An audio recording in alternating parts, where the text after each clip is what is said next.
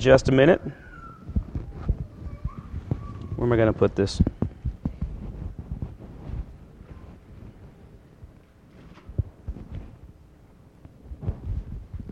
I still get nervous coming up here. Shouldn't anymore, right? I've done this once or twice in my life. You know, I teach all day long, school teacher, right? Teach class. Had the youth group last night. Still, my hands are freezing. You know, that's just, just the way it is. It's how I'm made. The problem with that is my, my, my palms are a little bit sweaty, and my thumb doesn't want to work my screen on my phone, which I have notes on and my Bible and all that. So, ew, just bear with me. Just want to say thanks. Um, had a few last night. We had 23 total um, with the teens, and I want to say thanks to the uh, the adults that came and helped make that possible. Yesterday, we had taco giving. Yesterday, so we had tacos for Thanksgiving. All right, so um, we, we had a good time. We, we had a Devo. We sang a little bit. We, we played songs, played songs, sang songs, played games. Some games a little rougher than others. So we may have to limit some of y'all over there on some of the games you play or suit you up in football pads before we do. But anyhow, I want to talk to you a little bit about what we spoke about last night. Okay, and of course, it was being thankful, kind of the theme that we've had today, isn't it? And a, and a quote that I used was Be thank, give thanks every day. Not just on Thanksgiving Day, but every day of the week appreciate, don't take for granted the things that you have. And that was by Catherine Pulsifer. She was a, she's a novelist. She writes, she writes books, and I like that quote. One of the other ones I read that I thought was interesting is that if you, if you appreciate the blessings you have and don't take them for granted, you will get more. Hmm. Thought that was a pretty good one. Appreciate the blessings that you have. Why do we set aside one day for Thanksgiving? right? There's 365 days in the year, and we set aside one day that we're truly thankful. Uh, I don't know if I agree with that. We, we're, we're, thankful every day, but I get, I get the holiday. I mean, I, I know what, what it's there for. But we need to be thankful every day.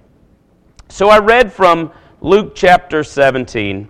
And you're familiar with the story. It's the story of the ten lepers. And it starts in verse 11 of chapter 17. Now it happened as he went to Jerusalem that he passed through the midst of Samaria and Galilee. Of course, this is Jesus that we're talking about. Then, as he entered a certain village, there met him ten men who were lepers, who stood afar off. What were lepers? I asked the question yesterday, and it's a, a skin disease that eventually eats away at the skin, leprosy. And they lifted up their voices and they said, Jesus, Master, have mercy on us. Why did they stand afar off? Because they had to. They had to. They stood afar off and they yelled that out to him. Because a leper in that time was not allowed to be on the same side. If there were people walking towards him, they had to get on the other side of the way. They had to stay away from everyone else in the, vi- in the village. They were isolated because they didn't want to pass that disease along. And so, of course, they have heard of Jesus. They knew about him because there they were. They were waiting through him and they seen him. And they were like, Jesus, Master, have mercy on us. So I'm sure they have heard the stories, right? I mean, that's what I take out of this. So when he saw them, he said to them, Go show yourselves to the priests. And so it was that they went and they were cleansed. Why did he show them to the priest? I think I learned this in one of the Bible classes that we had here that yeah the priest had to examine them. Jesus could have just said hey you're healed and they would have been healed right? But at that time the law was that the priest had to examine those who had leprosy and show that they were cleansed and they were okay to go back to a normal lifestyle. And if jesus wouldn't have done that would he have obeyed the law at that time? He would not. Jesus would have sinned at that time. And would not have been that perfect sacrifice for us and one of them, so one out of the ten, when he saw that he was healed, returned with a loud voice, glorified God, and fell down at his face, at his feet. Fell down on his face at his feet, giving him thanks. And he was a Samaritan. One, 10%, right? 10% of the population, 10% of those who are healed came back and said, Thank you so Jesus answered and said, Were there not ten cleansed? But where are the nine? Were there not any found who returned to give glory to God except this foreigner? And he said to him, Arise, go your way, your faith has made you whole. Got to asking some of the questions that went along, and it was discussion that we had. Do you think the other nine were thankful? I got some answers. You know, most of the time, you know, I'm looking over there and teens were nodding their head and they're like, yes, yeah, probably so. Were the other nine truly thankful? My personal opinion, Willie opinion, right? Or just the way that I read out of this, if they were truly thankful, they knew who Jesus was. They had heard the stories. They had called out to him. Why didn't they come back and say thanks and give God the glory? They knew him, they had heard the stories. I don't feel that they were truly thankful. Why didn't they return? Many of, many of them answered with, well, maybe they hadn't seen their families in so long, they'd been isolated from them, they had went you know, and they shared it with them and they told them and they were excited and they were happy. But what would you truly do if you were healed of something? I was thinking of the cancer patients. I was thinking of those with HIV and, and, and AIDS and certain things, the diseases that are just is terrible right now. Would you be truly thankful if you were healed of that? Absolutely. I cannot say that we, any of us wouldn't be. How hard was it for the one man to leave the ten?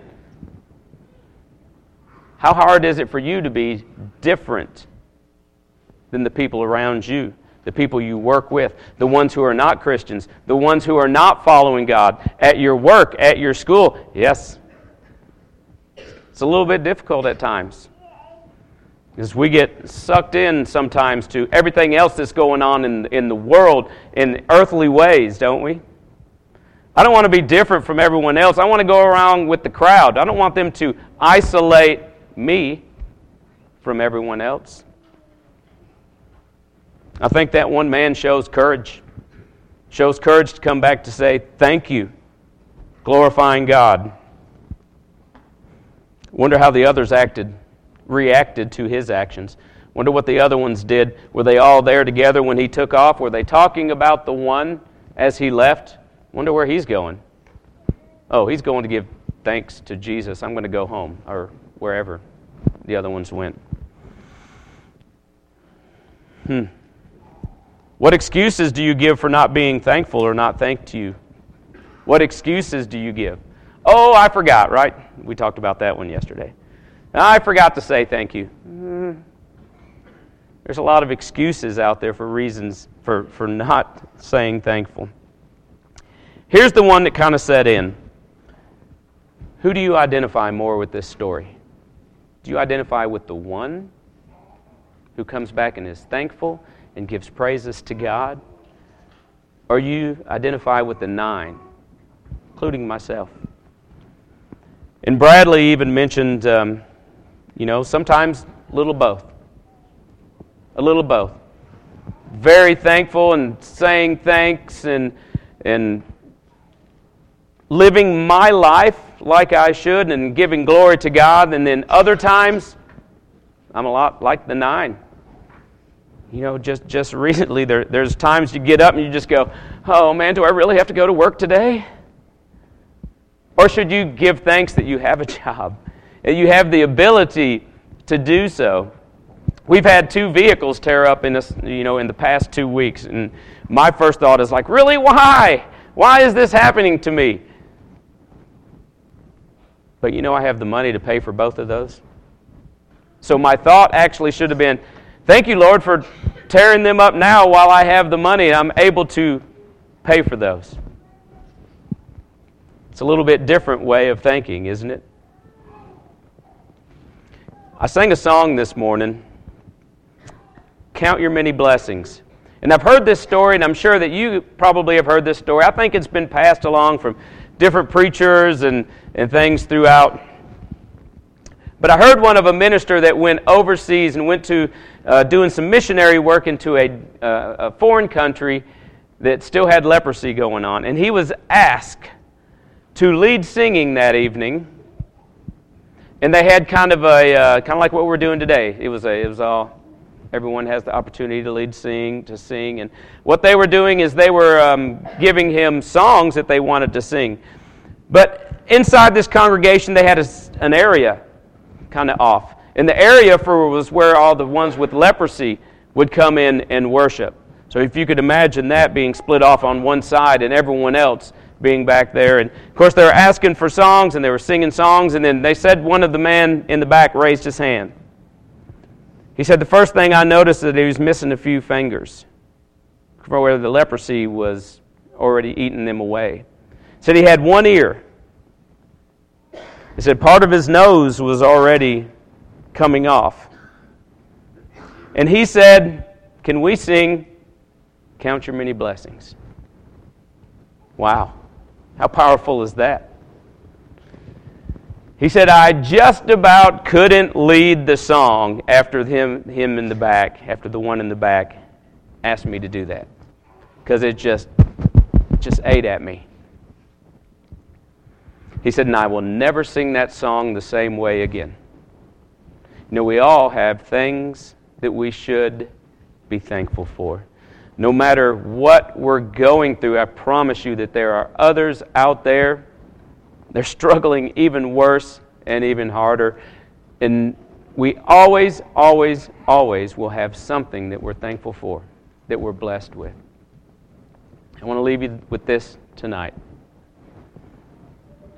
If you are truly thankful for the gifts that God has given you, what will you do with it? who will you be like? Will you be more like the nine who went away? Or will you be more like the one who gave thanks, who came back and glorified God? Tonight you have an opportunity to get your life right. We always offer the invitation. Maybe for those who have not put on Christ in baptism, you have that opportunity. Or maybe those of you who have put on Christ in baptism and you've fallen away. Maybe you're not as thankful to God as you once were. But you have an opportunity with, with the men here who are able to help you. If you need anything from us today, if you'll come forward as we stand and sing.